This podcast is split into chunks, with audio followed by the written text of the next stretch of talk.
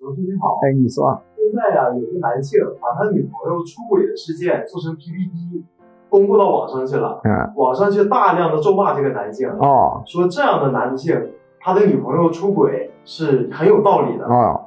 并且劝说他要安心，要以戴绿帽子为荣，哦并且要怀着喜悦的心情去戴着绿帽子。那哦，您对此如何评价呢？那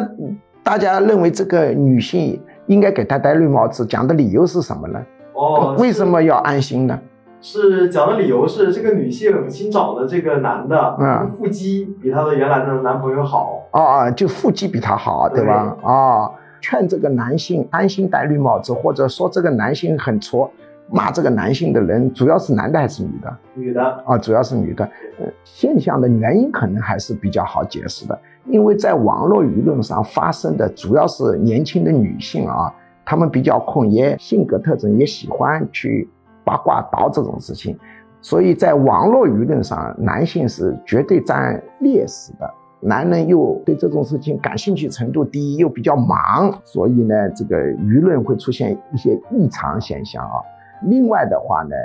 我想本质原因呢，就是现在中国已经进入了准母系社会，在社会公共领域还是男性占主导，赚钱主要还是男人多，但是消费呢是女性多，家庭生活当中主要是女性掌权。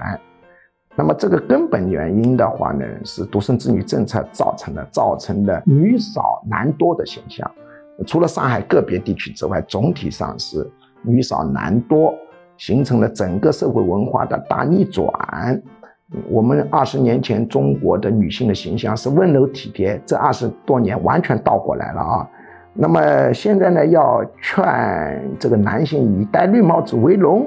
怀着喜悦的心啊去戴绿帽子。你问我有何结论？我说这对中国恐怕四个字啊，凶多吉少，凶多吉少哦。